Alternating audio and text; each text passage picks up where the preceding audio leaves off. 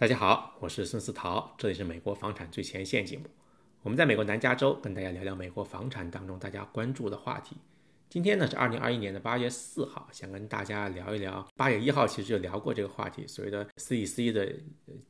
禁止因为 COVID-19 产生欠租而驱赶房房客这个 eviction moratorium 这个话题。八月一号做的时候呢，因为是七月三十一号 CDC 的那个 eviction moratorium 到期啊，那很多房客就是很害怕嘛，因为那时候如果他是因为 COVID-19 欠租的话，他怕。这个房东做这个 eviction 啊，当时做那期节目就想想跟大家说呢，就是各个州其实还有甚至各个城市都有自己的相关的呃规定，所以的话你要跟呃律师去沟通好啊，看看您当地的是什么样的规定，并不是说看这个只看 CDC 的这个呃 eviction moratorium 到期就恐慌啊。当然有些地方是呃没有相关规定的话，可能它就受到影响。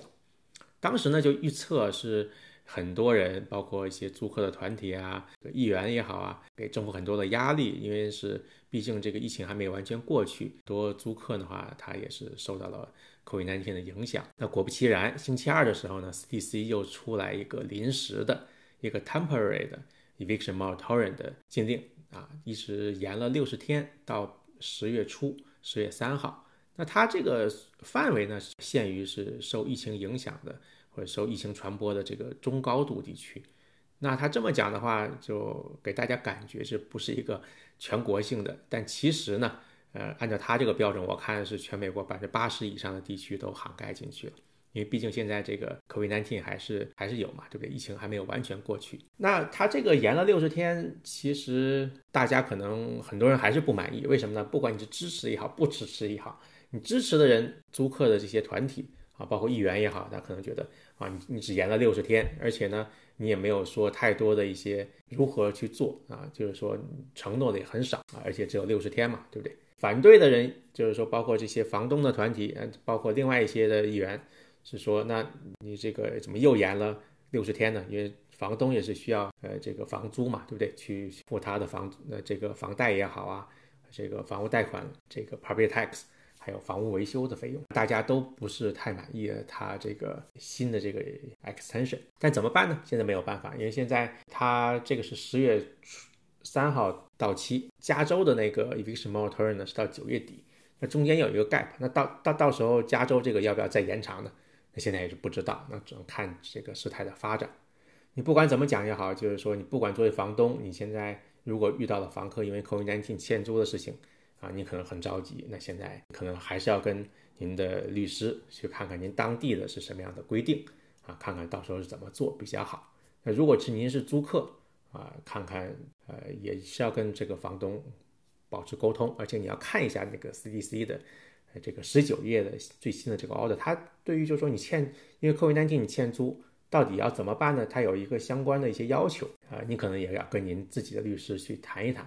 不管是房东还是房客也好。你要善用这个现在政府出台的一些呃援助计划。那这些援助计划的话呢，就是说，不管是您是租客也好，房东也好，你可能都会受益啊。你看看，就是您在当地的话，怎么去申请这个这个事情？比如加州来讲，加州州长 Newsom 就是最近推出了一个几十亿美金的租客的援助计划啊。你看看有你你怎么去申请这个这个钱？你看看你是否是满足他的这个条件。如果满足条件的话，赶快申请嘛，对不对？那可能就是，毕竟金额也是有限。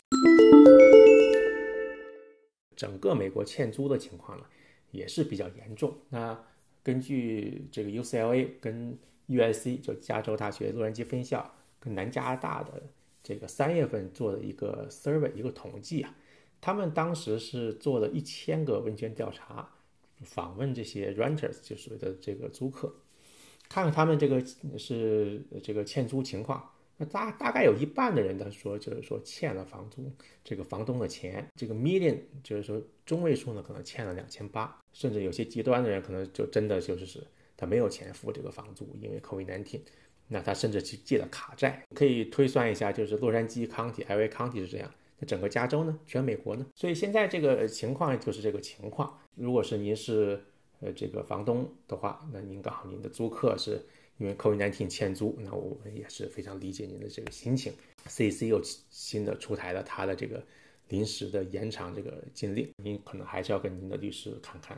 商量一下怎么解决这个这个问题。你可能跟租客沟通一下您当地的是什么样的法规。我们今天呢就是跟大家做了一个 follow up 因为刚好是八月一号做了一期节目事态呢有新的变化。那我是孙思桃这里是美国房产最前